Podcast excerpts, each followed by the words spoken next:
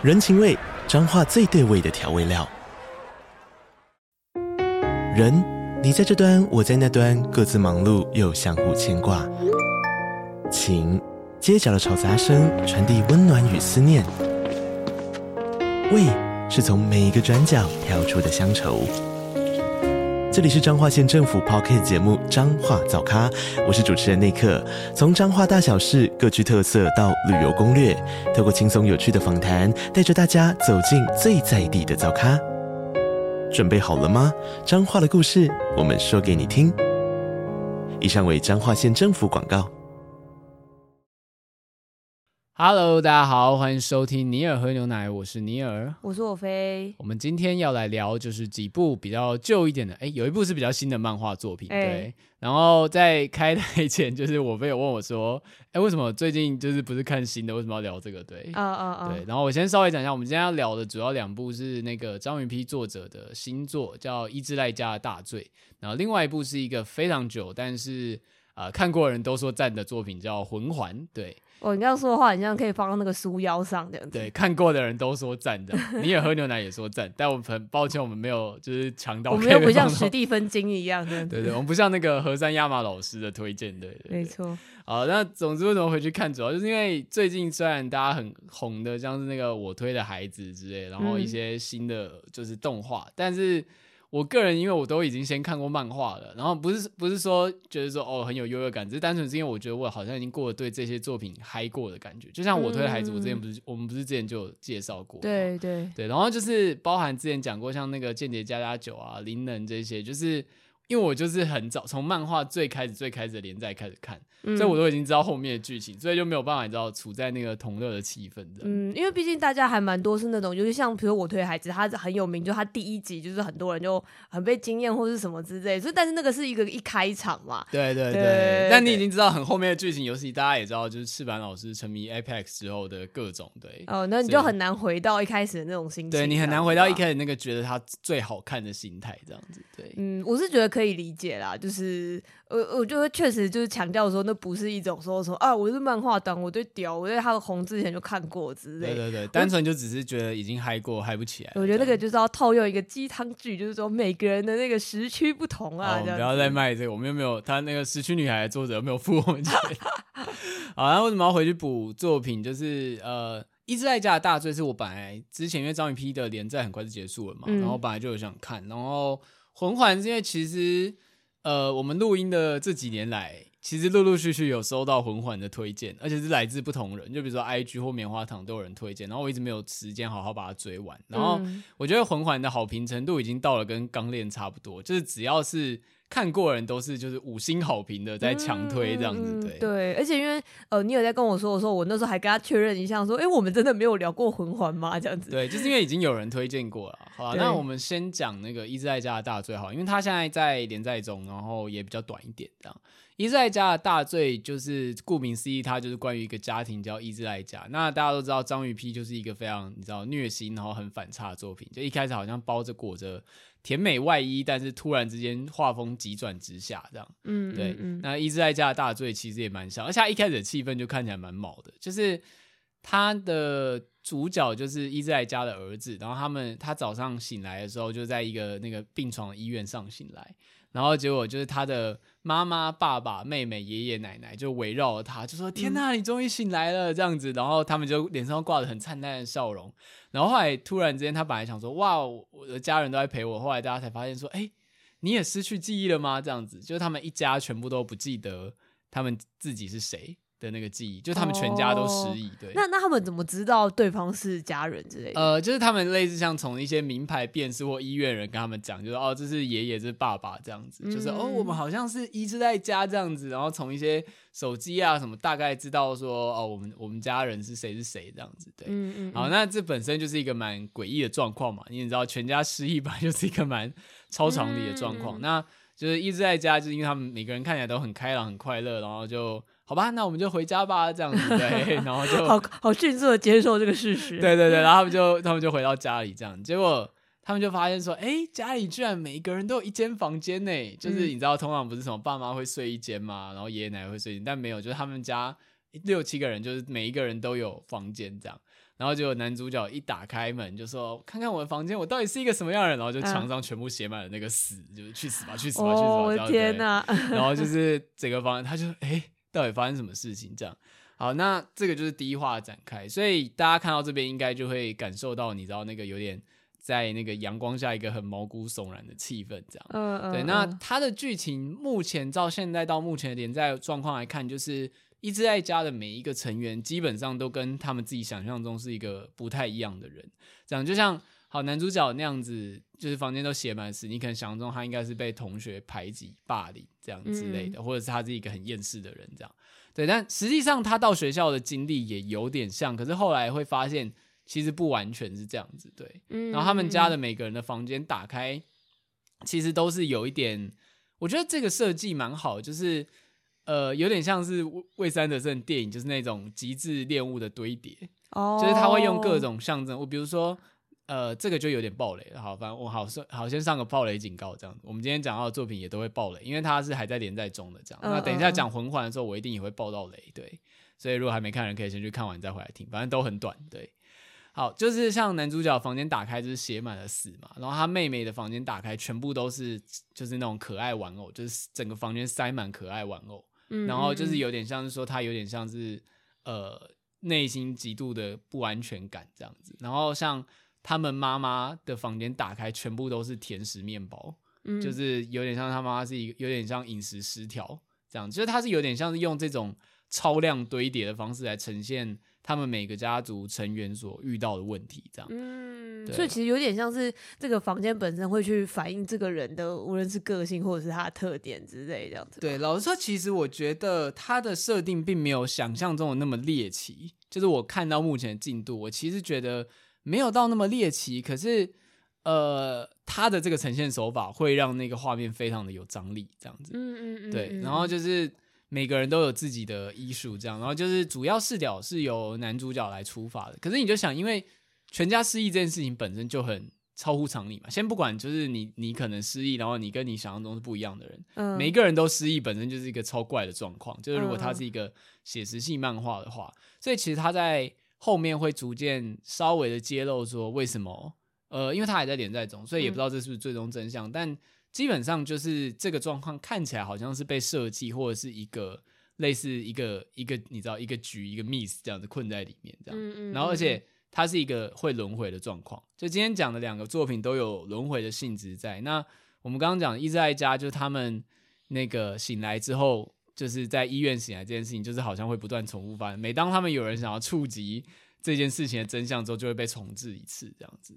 哦，我我我对，因为我刚刚本来一开始就想要问说，那所以它到底是一个呃偏现实的，还是有奇幻成分？但是如果它会一直轮回的话，应该就不算是一个写实作品了吧？对，但老实说，这是我自己在看的时候最纠结的点。嗯，对，因为我会希望他处理这件事情不要太过奇幻，就是天马行空的带过。我希望有一点。能够说服我的合理性，这样子。哦，oh. 对，就是我不希望他觉得说，哦，这就是我们设计的一个实验，这样子，对，我希望他多少有一点就是伏笔或合理性，而不是说这就是一个类似像生存游戏的超长框架这样，对，但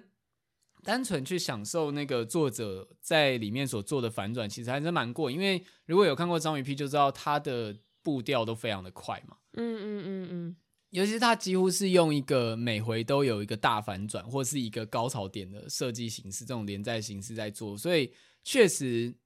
你看每一话的时候，那个张力都会绷得很紧。尤其他，而且他的他很喜欢用那种分镜，就是某个人就是笑着笑着，然后被揍了。就暴揍一一顿的那个很大特写那种分镜的，你在章鱼 P 应该有看过。对对对对对，他很喜欢让人笑着被揍。对，他很喜欢让人笑着被揍，然后就会你会觉得很毛骨悚然的那种情景。那在这一部里面当然也是有发挥到的，我觉得这就是作者本身的特色。但也是因为这样，就是我觉得这个药。以我现在的看了大概十几二十话的感觉，就是我觉得这个药有点下的过量，嗯，对，就他没有，嗯、你知道这一部就是一直都是在翻转、翻转、翻转，所以就变成他的情绪一直都是满的，嗯，然后每一话男主角就会去碰触到一个家族核核心成员的那个，就是他们的秘密这样子，然后剧情的节奏发展非常紧凑。当然我可以理解，就是如果你是分段每周追，你就会都会觉得很过瘾，可是如果你是一口气追的话，老实说会觉得有点疲乏。就是因为因为就是那个情绪跟药效都整个反转的药效都下得太满了，所以我才说他其实现在已经有哈，我可以稍微讲一下，就是目前好像有一个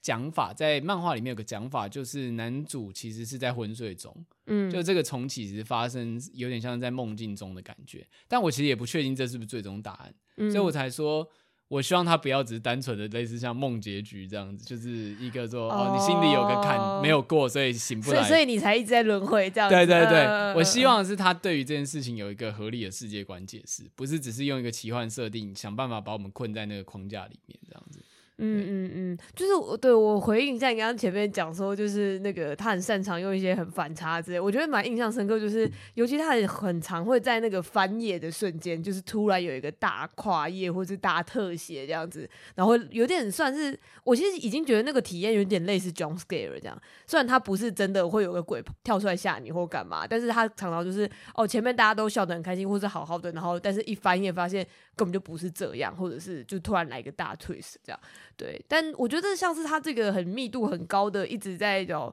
我反转你的反转，我转折你的转折之类的状态，在章鱼批里面就已经稍稍稍微有一点点了。但是我觉得，因为章鱼批可能它整个的架构又相对比较小一点，然后呃，我觉得除了角色没有那么多，对对对，对然后除了它比较后面真的是转了很多次，我觉得密度有点太高以外。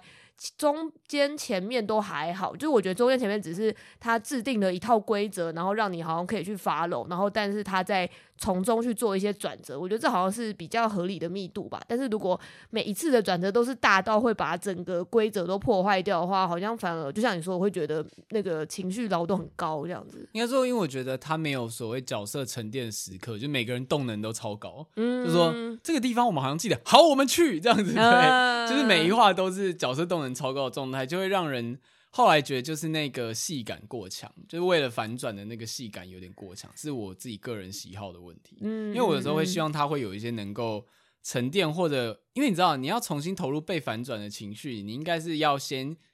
在反所谓的反转，应该是先你有一个先入为主的观念。然后你再被颠覆嘛？嗯嗯，嗯。可是如果你都已经预期说这个剧就是会一直被颠覆、被颠覆，你就失去了那种被反转的惊喜感了的感觉。嗯嗯嗯。对，就是会有种讲白一点，就会有种就是这个设定你说了算这样子。对，因为其实因为你前面没有揭露好，我现在揭露这个人，可能这只是我随便讲。如果好，这个人其实是一个超级魔术师，这个人其实是一个超级罪犯。那因为我前面都不都没有看到这个铺陈嘛，所以真的就是作者说了算。虽然他。还是张力拉得很满，没错，可是就会失去那种，就是你原本已经先投入到故事，然后被啪打一巴掌的感觉，而是一开始这个故事就是为了反转而反转的。嗯嗯嗯嗯。虽然这样讲的非常抽象，但我想大家如果去看的话，大家可以知道我在说什么。对。但是因为我觉得类似那种悬疑戏或是推理戏那种，因为反转太多，导致让人家对于整个叙事就是充满了不信任，然后。反而会让就是怎么讲，你的乐趣消失这件事情，应该算是蛮常会遇到的。哦、对对对，啊，那因为它的连载回数也不多，所以就是如果推荐有兴趣的人，我还是觉得可以入坑看看，然后就等之后的剧情发展，或者你把它放多一点话术，你再去看这样。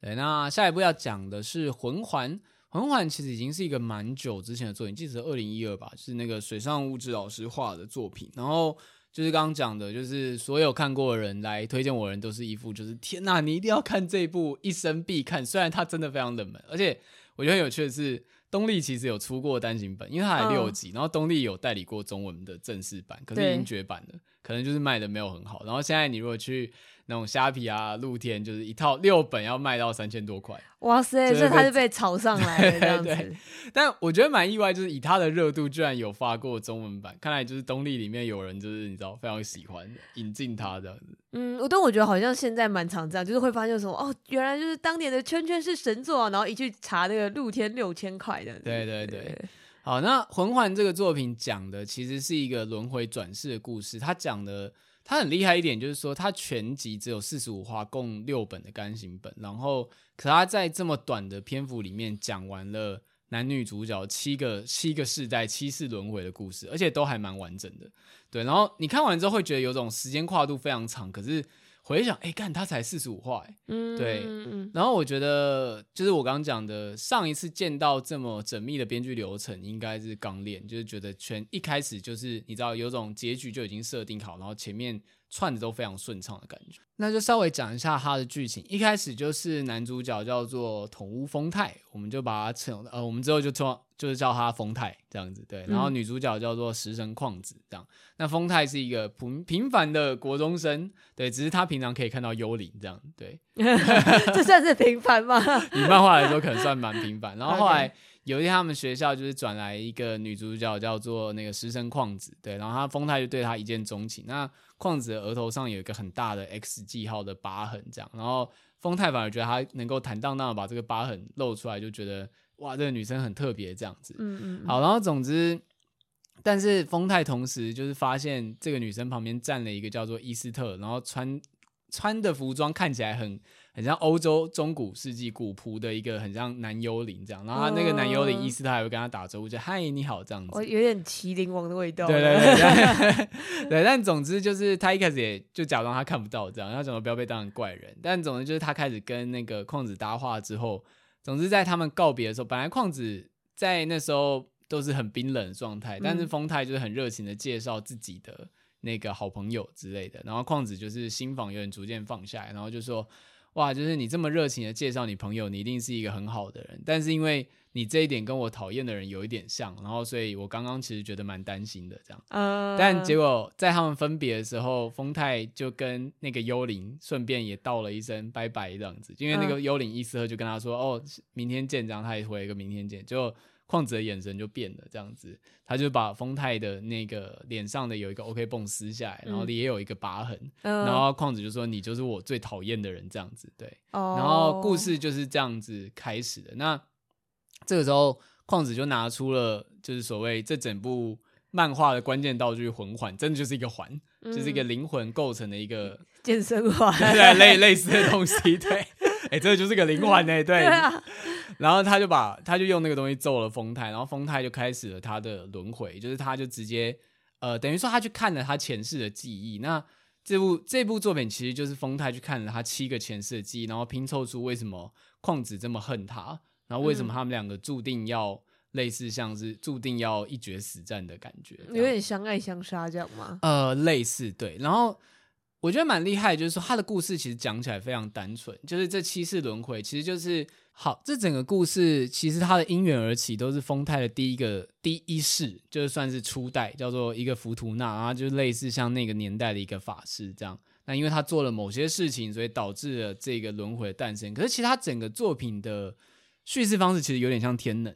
哦，就是它是一个封闭的时间结构，就它并不是说。我回到过去，我可以改变过去，我只是去体验过去。就是你在，有点像是你在每一世所做的一切串起来，我们读者作为一个全知的视角，就会知道说这一切都已经发生过了。嗯，然后主角丰太回去，其实只是重新去体验那一世发生的，观看而已，这样子。对，然后他、嗯、他等于只是去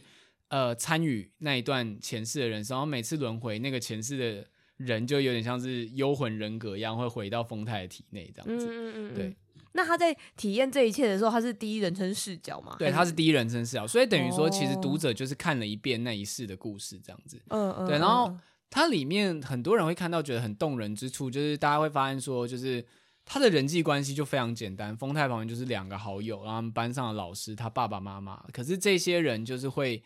在他的前世作为不同的角色登场，这样子。然后这些人物虽然每一次登场的时候，都微妙的有不同，可是他们都有一些很有趣的特质被留下来，甚至可以说是继承，然后再更加的突破一点。所以，比如说，就是有个爱喝酒人，他到每一次都爱喝酒，然后大家就读者都已经知道，那个他在他是一个很爱喝酒人，就看到他登场都会觉得很有亲切感，就说哦又来了这样。就他在某一次的时候，哎，突然就说哦不好意思，我不喝酒，大家都很震惊，就是说我们都以为你看起来就像是一个很会喝酒的人，为什么呢？这样对。然后另外一个就是他的。好友就是他的两个好友，一男一女，然后在以前都是类似像是比如说大小姐跟奴隶主的关系，就是类似像是大小姐跟侍从的关系，明明就是喜欢但不能在一起这样，嗯、可是就随着每一次每一次，就他们关系都会有一点点前进，一点点前进这样子。哦，那蛮可爱的。对，就是你会看到这些主角的人生，虽然都是在不同的个性，然后不同的呃故事背景，可是你会仿佛你看到一个同一个人格去演绎了非常多故事的感觉。对，然后这也是魂环的动人之处，就是尤其是像主角就是风太跟矿子他们的前世，其实都一直，他们其实并不总是敌对的关系，而是常常是类似他们的利益刚好相冲。嗯、然后，而且因为他们彼此并不知道，就是他虽然可以体验自己的前世，女主角矿子其实也有天也有去体验自己的前世，可他们并不知道对方的前世发生了什么事情。嗯，就是比如说我看到都是单方面的视角，这样对，但所以。我们就举第一个前世好了，就是第一个前世，他们是类似一个玛雅文明这样子，对。然后主角丰太那时候是一个鞋匠，对，他是一个鞋匠，然后他喜欢的女生要被去当活祭品，然后女主角就是那个祭司，哦对。Oh. 所以，所以这样从丰太的视角，他看到的是就是这个这个他的情人很可怜，要被献祭，然后结果他到的时候已经来不及，已经被献祭，然后所以他想要去，他想他一怒之下。想要去救出女主角，然后想要去就是打，就是杀死这个祭司，就被反杀了这样子。对，从他的视角来看这个故事这样，所以他就是一个年纪轻轻为爱人而殉死的英雄这样。对，但是从女主角这边的视角，就是她所担当的那个祭司职位，在他们那个文明其实算是一个，你知道祭典其实是一个维系人心的政治活动，所以他其实根本就不想要杀人，可是就这是一个类似意志力，结果。那个丰太的前世做了做了这件事情之后，大家开始疑呃怀疑祭司的真实性，然后最终就是祭司全家就是被村民们烧死，就祭司全家被村民村民们就是残忍的杀死之后，反而全家被献祭，这样子对，就是很很讽刺这样子，然后就那个时候丰太是出于私利去救人，反而被捧成英雄这样子对，所以他们在就是有点像是因为前面第一世的姻缘，到后来他们常常会因为这种利益关系而变成一个。明明其实他们也不想要伤害对方，可是最终变成一个伤害对方的结局，这样。嗯嗯嗯。而且我觉得，就是你刚刚前面有讲到说，就是呃，虽然他们可能只是一些配角，但是他们在每一个每一世当中的关系好像都有一点进展之类。我觉得呃，那个会让人家觉得很动人，很像是那个很像是我们理想中会觉得说啊，我们这一世无法做的事情，我们就下一世再有机会再来完成它吧。哦，对，他其实有点，他其实整部作品有点这样子的观念。就是我们每一世都是独特的，可是我们都有经历这个经历的旅程，并不是白费。虽然从命运论的、从命定论的角度来看，好像一切都是注定好的，因为他后来会解释说，其实这每一世你不太能看成过去跟现实，因为像是其中一世很特别，是一个看起来是超高度文明社会，就是什么人类的那个。人类的那个科技就是太过发达，没有人会死掉，oh. 所以最终就是死亡的人的脑袋就被冷冻保存起来。哦，这个很 sci-fi 背景，对对对，一直在做梦这样。可是那个也是前世，对。哦，所以他的那个所谓的前世跟下一世之类，并不是一个很线性的时间轴上面的关系，这样子。对他的他故事里面的理论，我觉得解释的蛮动人。他说，就是时间像是一条河流，但是每个人可以决定自己在什么时候上岸。然后就是，所以比如说你可能就是流到上游的时候就下船，然后你就重新进入河流里面，然后再上岸。所以你其实会同时在很多个时间点，那个时间是叠加起来的。这样它不太像天能是一个，你知道天能其实是有个线性时间轴，对啊对啊对啊，对，但是它的感觉比较像是平行宇宙的概念，它比较多元宇宙之类的。对，可是他们他们之间是互串起来，就是他们中间是有串成一个环的。所以我觉得用环来当代表也蛮好的，对，嗯、就它有有点像是一个没有终点也没有起点，可是我们是一个整体的时间这样，嗯，对，它的概念比较像这样，所以像那一次在一个超高科呃超高科技的文明，就是那个感受很有趣。所以你在看魂环的时候，你很像同时看了七八个就是不同世界观的故事，呃、可是都是由同一群主角来演绎的，这一点真的非常厉害，而且你可以感，因为就是随着每一次每一次，你对角色们的感情会更加理解嘛，所以明明他们就是不同、完全不同的人，可是你会把那些人格所凑在一起，这样子。对。呃呃，而且你这样讲一讲，我就觉得哇，这个其实就是一种很像同人说，同人很喜欢玩所谓 AU 这样子，就是那个不同的宇宙之中，因为大家不是常常就是因为。同同人就是有基于说哦，比如我很喜欢《进击的巨人》的 A 跟 B 这样子，然后我就会幻想说，他如果在不同的宇宙中，他如果在比如说在现代在上学，或他在台湾呢这样子，对对对，那他可能会是怎样这样子？那其实就很像是魂环最后展示出来的效果嘛。对对对，而且就是他们彼此，就是每次主角穿越的时候，他们彼此还会讲一下我梦到什么，然后就是他其他其他人生的事情，哦、对对对，嗯嗯、所以就是有些设定会被保存下来，就是继承下去，然后有些会。作作为角色成长被颠覆，然后光是这一点的编剧就非常的好看，这样。而且他们比如说像刚讲到呃男女主角之间的关系，就是有时候他们是非常直接敌对的关系。像有一次，就是男主角光是看到女主角，就他是一个骑士，然后女主角是一个巫女，嗯、然后光是看到他就直接一剑把他刺死，这样，嗯嗯，对，然后就非常他们交集非常非常短，可是那个恨意却非常非常深。可是像有一次男主角是一个类似像埃及的，呃，他算是建筑师，然后去女主角是一个。那个贵族的女儿，然后他们就是在盖人面狮身像，嗯、对，然后那个人面啊，先不讲那个，对，总之那个盖的过程非常的长，就他们相处了非常非常长的时间，而且都没有发生冲突，都只是在聊天，甚至彼此有一点好感，但最后仍然因为命运的关系，所以女主角那边还是蒙受其害，这样，就是他们有非常多次这样子交集，然后每一次的，应该说，其实我觉得这整个故事，它。蛮好的，去表现的男女主角，他们虽然看起来是冲突的关系，可是每一次的冲突都是不一样的。因为你知道，如果你的故事只有一条线的话，比如说今天我恨你，可能是因为呃你害我家破人亡这样子。可是当我恨你的理由有七八种之后，你就会开始发现说，其实它中间有一些微妙差别，而且其实是有和解的空间的。嗯，就是其实是有可以讨论跟和解的地方，而且他们两个在就刚刚讲，他们其实并不知道对方的前世。后来过得怎么样？所以随着他们两个互相交换情报之后，其实这最终魂环，其实我觉得是关于和解跟就是跨出下一步的。这个一个故事这样子，嗯嗯嗯。那呃，我我好奇想问的是说，呃，因为你刚刚最后讲到这个，比如说关于和解，或者是从对方的视角开始看这，那是因为就是因为最开始嘛，就是说，就他用那个魂环揍他以后，然后就带那个男主角去看了梅氏的故事，这样。那是女主角她也都可以看到这样子。对，就是他们其实各自有一个魂环。对，就是男主角这边后来他也就是他旁边。召唤出了一个类似小精灵，叫做 Rune，应该呃有人翻龙，有人分轮，但就是差不多这个名字。对，召唤出一个双马尾的可爱妖精，这样对。哦，是在封面上的那个吗？对对对，但那个其实就是男主角第一世的那个，就是浮图纳，就是他的第一世所做出来的一个，算是人造幽灵这样子。嗯，就有点像是他的使使魔的感觉。那他其实帮他保存了另外一个魂环，所以他们其实就是。后来是各自去看自己的前世，这样子，对，而且他们就是有个设定蛮微妙，就是女主角虽然说她要杀了他，可是也是要等到他看完所有前世之后才去杀他，因为这件事才有意义。因为他是想让他知道他自己犯的过错是哪些之类的。对，因为蛮微妙，就是其实他们两个都是中学生，嗯、所以女主角的原始人格石神旷子其实对男主角其实是有好感的，嗯、所以。但是作为他最前世的记忆，应该叫可可吧？对，就是那个跟浮图纳敌对的最原始的他们那一对，就是他想要让男主角丰太就理解他，他到底他的前世到底做了什么事情，就是你到底对我做了哪些残忍的事情？你要知道，你是一个应该要受死的人，这样哦。而且这是一个必然的条件，因为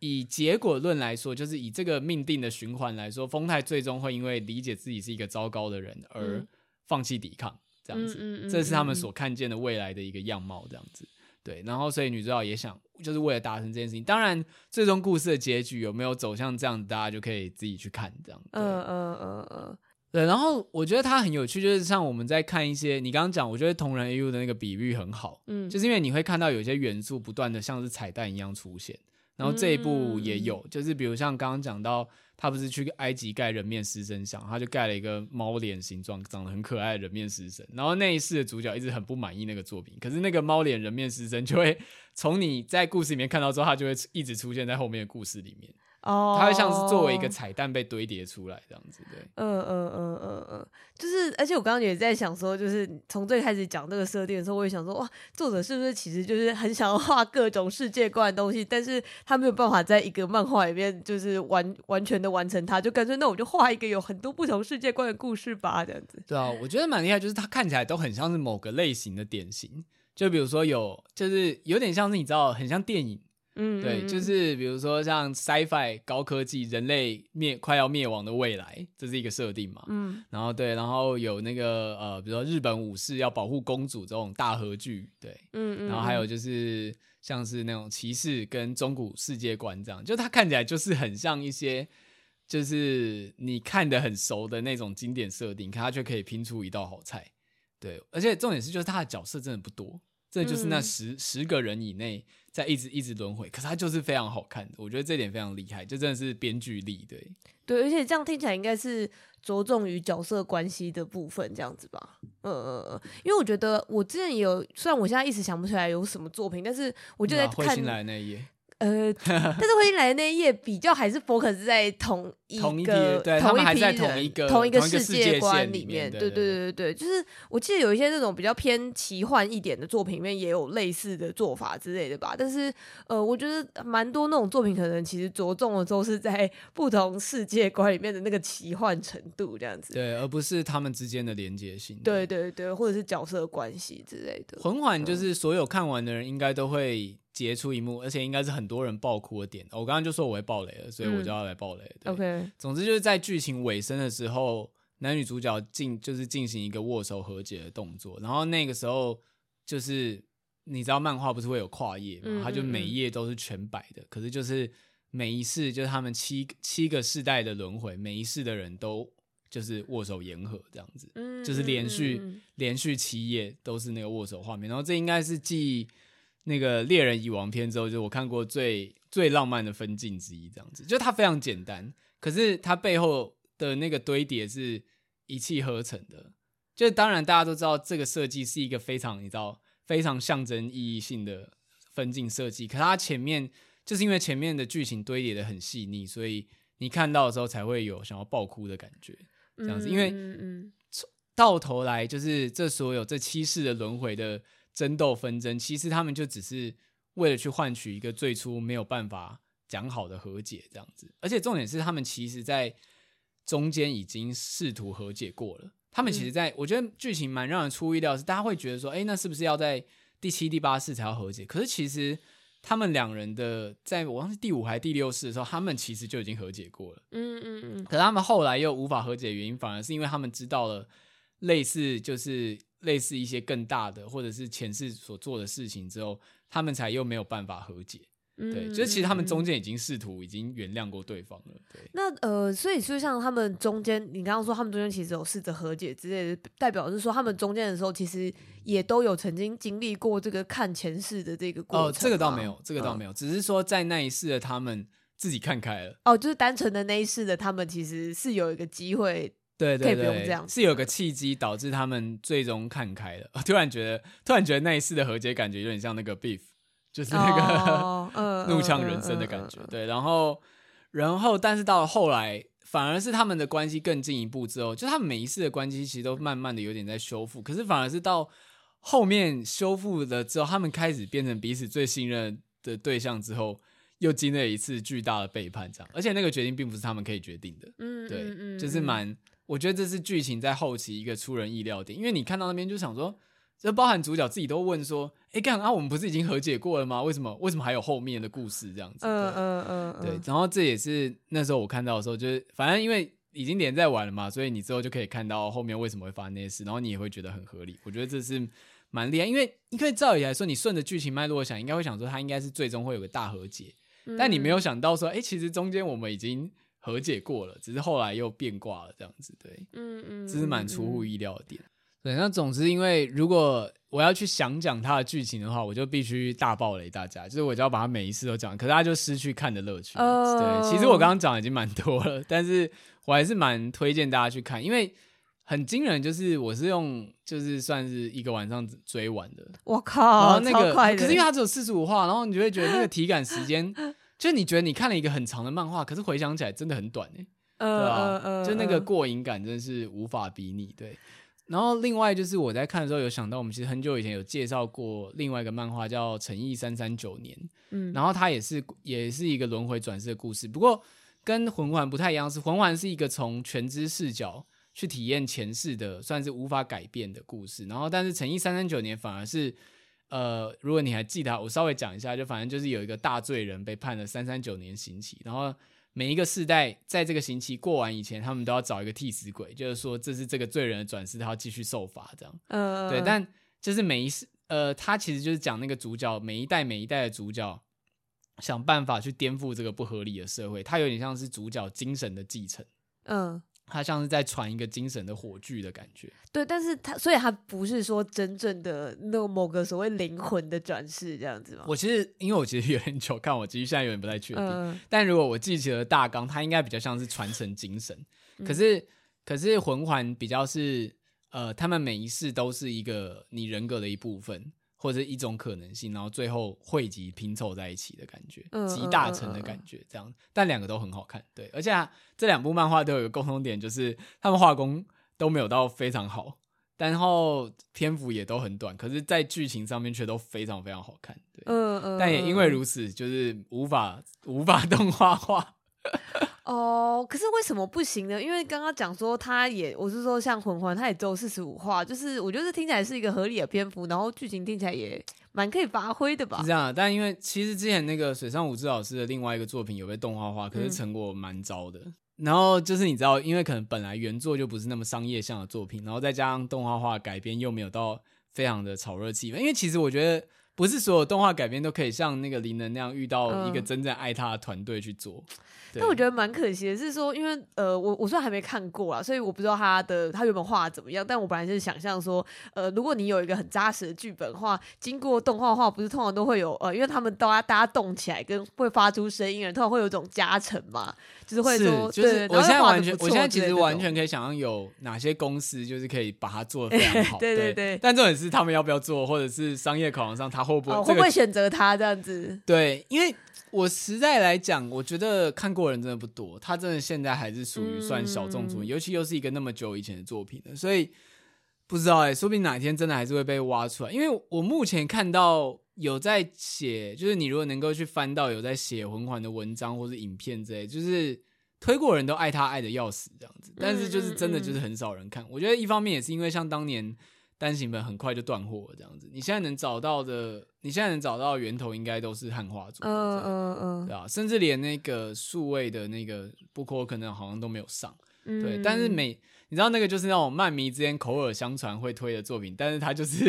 一直始终没有、那个，对，一直始终没有大大红起来这样。但我不知道，因为就像以前那种很久以前的经典，像《潮与虎》后来也可以动画化，我觉得总有一天。当他们出原缺原创剧本的时候，他们还是会去找他。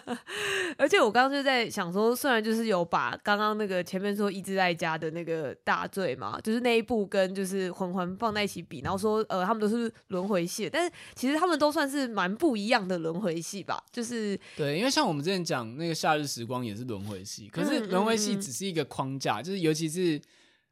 呃因为。说轮回嘛，但其实严格来讲，感觉魂环其实不太算轮回。我觉得他们是借了同一个字，但是意思是不一样的。对对对，轮回是他的那个循环已经完成了，就是他只是回去体验。他是进入佛家的轮回的那个意思。对对对，但是 像一直在家或之前讲夏日时光，他们像是他是主角在某一个特定时间点一直在重启。对，他们通常是这这种通常都是比较是封闭的系统的感觉吧。对，它是一个现在进行，这对主角本人而言，这是一个现在进行式，而不是过去式。这样。对对对，就是它通常都会是一个时空上面，或是时间或是空间上面的封闭的关系，然后有点像通常，我觉得那个都蛮任务导向的。通常就是可能结局都会是解开你为什么会一直这样子的谜。然后就是发现真相等等，然后你只要解决真相，你就可以脱离这个东西，这样子。对。对，但是因为刚刚说那个呃魂魂环的话，会比较像是那个轮回是真的像时间轴一样的一直在继续往下这样子。对。对，然后我真心觉得，如果想要学习编剧的话，真的可以去看魂环，嗯、因为就是真的，你后来想起来，蛮多细节其实都蛮缜密，包含男主角看到幽灵这件事情也是有意义的。然后那些幽灵在每一世多多少少有些有登场，有些没登场，可是它是有存在意义。然后我很喜欢一个小彩蛋，就是呃，反正就是呃，主角因为不是看到幽灵嘛，然后就有人谣传说啊，说马路边有个武士废，就是破落落魄武士的幽灵亡灵这样子。然后当时男主角其实也是后来就是突然走在路上就有看到，大家会以为那是一个搞笑桥段。然后他那时候只是那一段其实比较像是说要让男主角发现。魂环其实是可以吸纳魂魄，可以让魂魄超度的。他就用那个魂魄，就打了那个武士幽灵一下，他就他就他就灰飞烟灭了这样子。对，但他后来轮回到某一次的时候，才发现，干那个人是他朋友，就是那个，oh. 对，就是你回去看，就是说，等一下，那个我们那时候清掉的那个幽灵，那是根本就是谁谁谁啊，这样之类的。对，但但结论上来说，他并没有杀他朋友啊，只是。我很喜欢他在里面有一些看起来很不经意，在其他漫画里面只是一个就是一笔带过的东西，其实都是蛮有意义的。嗯嗯嗯，不只是说刚刚那种像那个人面狮身猫的那个是一个很很明显的象征，嗯，可包含里面很多小细节，其实。都是有被后面就是回收回去的。呃，但是我觉得确实就是我今天听了你这样介绍，因为我之前原本有朋友也很喜欢魂环，但是因为他并没有很明确跟跟我说过那个是在做什么，我只知道他很喜欢什么。对，但是我今天听你讲完后，觉得真的是蛮被推到的点，比较是在说，呃，因为我觉得他的名字或者是他给人家的一些印象，会觉得好像是强调奇幻系作品的那种风格嘛。然后我个人是没有对这种就是比较彰显世界观的事情有特别大的兴趣，但是因为有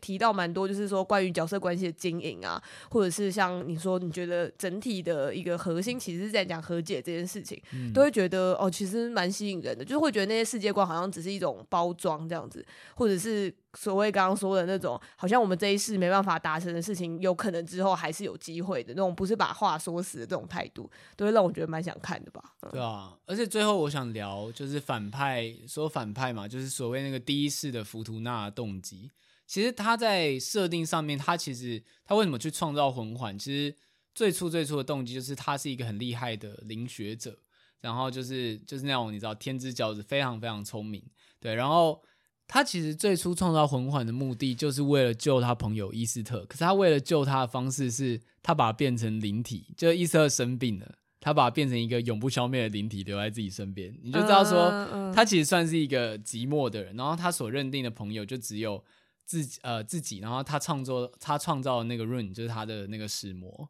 然后伊斯特跟就是后来女主角的前世可可，就可可比较像是他们收养的一个小孩这样子，就是他所认同的家人或朋友就这这三个人而已。对，但其实从头到尾，这个为什么会引起这个轮回多么多世的争夺战，其实就只是因为他想要把他朋友留在身边这样子，因为他透过魂环其实看到。他会在第七世的时候被那个石生矿子杀死，对，他的轮回就结束。但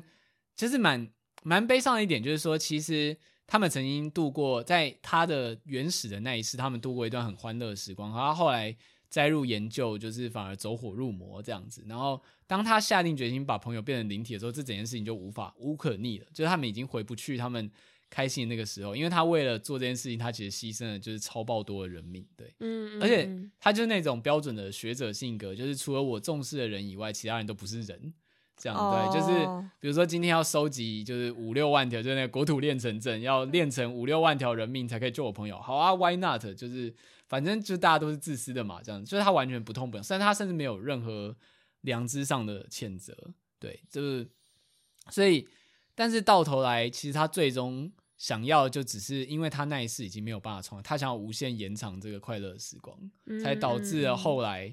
就是你知道一系列的那个他为什么要弄一个这么大阴谋，甚至想要成为宇宙？其实最初最初的动机就只是想要跟所爱之人再共度一个快乐的时光，嗯、而且也有点像说，这很像是一个非常惧怕死亡或失去的人。然后，但他又有能力可以阻止这件事情的时候，会发生什么样子的故事？但这件事情难道不会到最后变得像某种悖论吗？就是有点像是，就是因为你想要，就你害怕，或是你呃，你害怕这件事情发生，所以你用尽各种方式把这件事情阻止，但是却让你的第一世没有好好的有更好的。其实其实就是啊，其实就是我们之前在讲重启人生的时候也有讲过，就是说，比如说我我耗尽我一辈子去。重启我的人生，去救我所爱之人，可是我可能就错过了我当初一周目跟他相处的那个时光。嗯，而且当初一周目你已经把这个关系破坏掉，他就不会再回来了。对，但魂环里面的结局比较像是说，我们的时代已经就是所有其他世的人都在劝第一世的浮屠那，就是说，所谓就是我们的争斗已经结束，我们世代已经结束，可是新的时代还会开始。嗯，然后那如果以轮回转世的概念来说，那个不断成长的灵魂就是你的一部分。我们可以从这个世代重新开始，这样子，而不是就是你要一直死抓着你的世代不放这样子。嗯嗯嗯。他比较像，而且最终他们的世界线其实是跟弗图纳的观测，其实就他原本是注觉得自己注定要死在那边，其实最终的结局是跟他的观测是有一点偏移的。嗯，对，就是就是那一小小的偏移，所以让其他人相信，呃寄望未来这件事情是可行的。其实这个道理就是在很多电影都有讲过，就是其实就是把握当下，对，不要不要执着于过去。可是他把这故事讲得非常完整，而且非常美，对，就而且反派的动机虽然癫狂，可是是可以理解的。我觉得比较。像是其实你会看到很多大长篇作品的反派，其实都是这个动机，就是包含像比如说《火影忍者》里面的带土之类的，就是比较以前传统一点，就是那个救情人的那个。对啊，对对对，就是我就是想要拯救我所爱之人，所以我要献上全世界这样子的感觉。但因为我觉得，因为就是在性格设计上，他们太过人性了，所以反而会让人家觉得很幼稚。就是你会用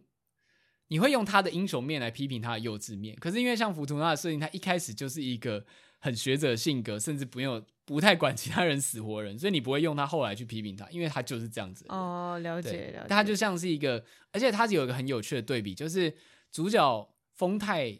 本人其实是一个成绩很不好的学生，嗯，对，但是他的前世通常都是学者，比如像是建筑师啊，然后浮屠纳本身就是个大学者嘛，然后有。嗯有一世也是一个，就是那个管理类似人类保存机构的顶尖的执行者这样，然后他他们其实还吐槽过说，奇怪为什么我前世都这么聪明，为什么我成绩这么差？可是很明显的对比就是，他的第一世浮屠纳是一个超聪明的学者，可是他却做出无法挽回的事情，甚至他无无法接受人会死，就是但是可以珍惜时光这件事。但丰太本身没有那么聪明，可是他却可能够。看清这个本质，嗯，对，这个对比其实蛮有趣，而且甚至其实后来浮屠纳有次有平移在丰太身上，然后他有跟丰太说，其实你脑袋没很差，你只是给自己下了一些限制，比如说哦，我做不到，我很懒，呃，我懒，我很懒惰，我不敢碰。其实你脑袋资质并不差，这样对，但就是这个对比很有趣，就是我觉得他蛮尖锐的点出，就是所谓聪明的人并不一定。能够成为一个好人，嗯嗯，对，嗯，这也有点让我想到那个，呃，哦，不过不过你没看过，不过没关系啊，就是像《妈的多重宇宙》里面有一段话，也是说，就是那个女主角，她就觉得啊，她自己明明就是很废，然后就是各种事情都很不顺利啊，什么为什么就是这个拯救宇宙的任务会在她身上呢？然后她就被说，因为你就是全宇宙里面最废的那个人，所以 你反而是拥有就是最多可能性的人，这样子。对，就是因为其他对，对，甚至像那个魂环里面有一世，就是真的像其他。是你在看过之后都觉得很轰轰烈烈，就你知道故事有个你知道该怎么讲，就是很很大场面这样子，对对，很戏剧性的展开。呃、但有一次就真的超平凡无奇的度过，但那一次仍然是有意义的，就是相对起来，虽然它平淡无奇，可是它却是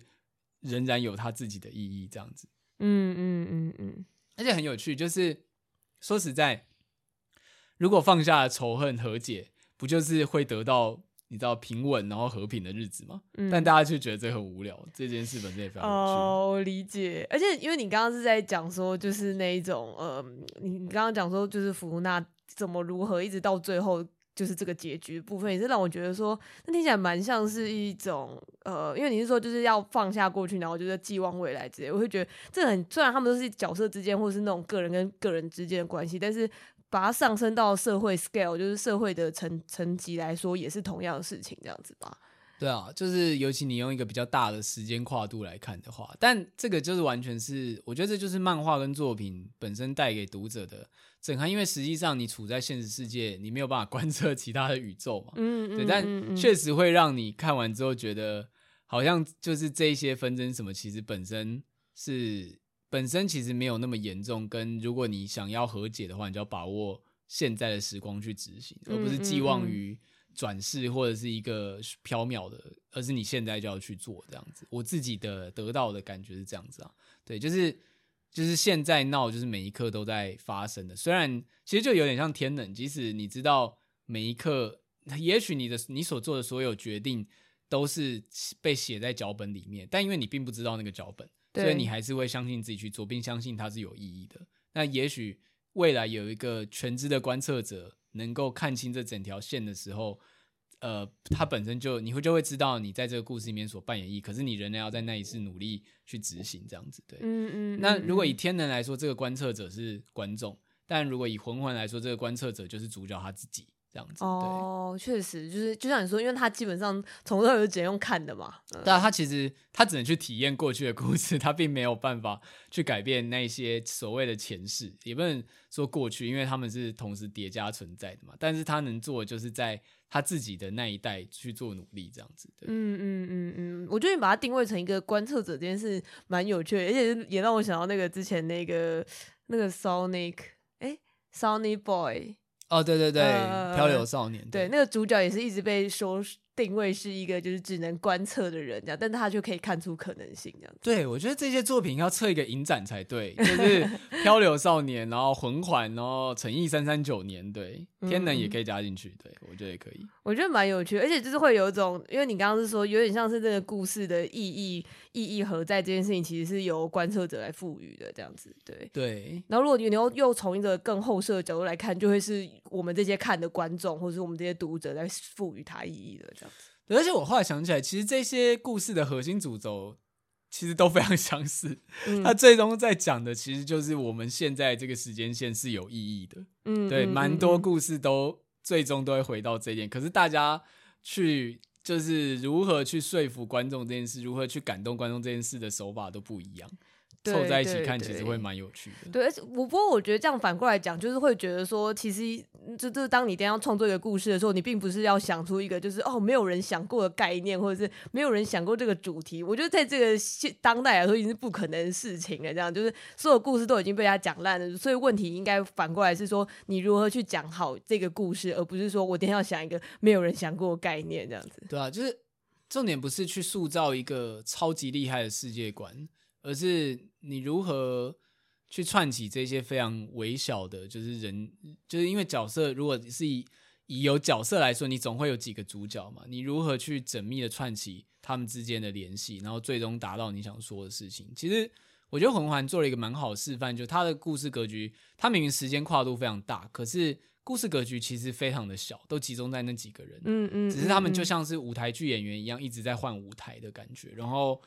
他的篇幅又非常短，但是他却说了一个很好的故事。其实我觉得蛮值得很多创作者学习啊。我记得六六不是也说过，就是那个九号天鹅的作者，他不是也说他蛮喜欢魂环的哦。对，我记得，嗯，忘记是讲座还是我们在。那个讨论的时候，他有提到，对，嗯嗯嗯，而且我确实也觉得说，就像你刚刚说，就是大大家的方式其实都不大一样，因为像你刚刚说魂环的话，会我没有看过，但是我想象起来，就是确实他可能是以比较是角色塑造的很成功，所以会让你无论是对他共情，或者是你会很投入这个故事等等这样子。但是因为我觉得像是天能，虽然他最后的重点可能是有一点点类似的，但是我不觉得天能的角色是一个会很让你投入或是共情的方式，但是他可能反而是。去，因为用那种嗯很巧妙的剧本的，就是倒过来写的这个方式，会让你在最后变得很感动，等等这样，所以我就觉得那个方式都是各种不一样的，就是你有。很多条路可以走，这样吧。突然很好奇，不知道洛南有没有看过《魂环》？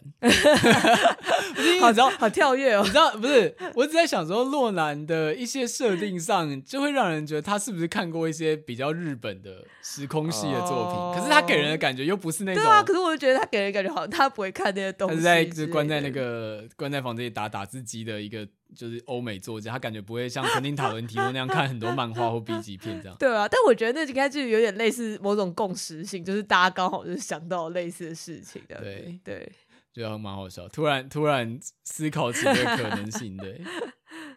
好吧，总之我觉得花了这么多，就是前面只那个。呃，总之就是前面只花了十五分钟，十分钟讲伊兹爱家的大罪，然后后面 后面四十分钟全在讲魂环，大家就知道就是我多喜欢这部作品。但是因为伊兹爱的那个篇幅本来就也现在连载比较少，因为其实不太知道后面的剧情发展啊，对，嗯嗯，也有可能变烂也说不定啊。对，对，这说不定又是一个那个隔几话就几回以后，我们又要回来说就哦，就是我们要呃重新再讲一次这个作品的，对，更新一下。魂环真的是个好作品，可以理解为什么之前大家那么狂推它，就是只要有提到人都说拜托你们去看，就是魂环真的很神这样子。对、嗯、我相信这一集出来的时候。应该也会有看过人，就是说天哪，终于讲、啊、对，终于有人介绍魂环的这样对。不知道有一些那个过期的棉花糖是不是就可以消失了这样子？你说可以可以和解，可以被兑现，可以和解了。对，这是一个超越时空的一个和解这样子。对，好啦，总之就是推荐给大家。如果而且因为重点是它篇幅很短，所以真的蛮适合说你现在。没什么心情看新作品的时候，想要回去补的，然后。吴磊的一个老番，这样子对。嗯嗯嗯、虽然刚刚说他画工没有那么好，但其实也没有差啦，也没有到差。呃，如果你要说跟万老师比起来的话，而且我觉得你不要再继续讲下去了，因为你刚是光是一开始说他画工差这件事，我就先打个问号，我很担心，就是 有有有一些人会觉得说没有吧之类的。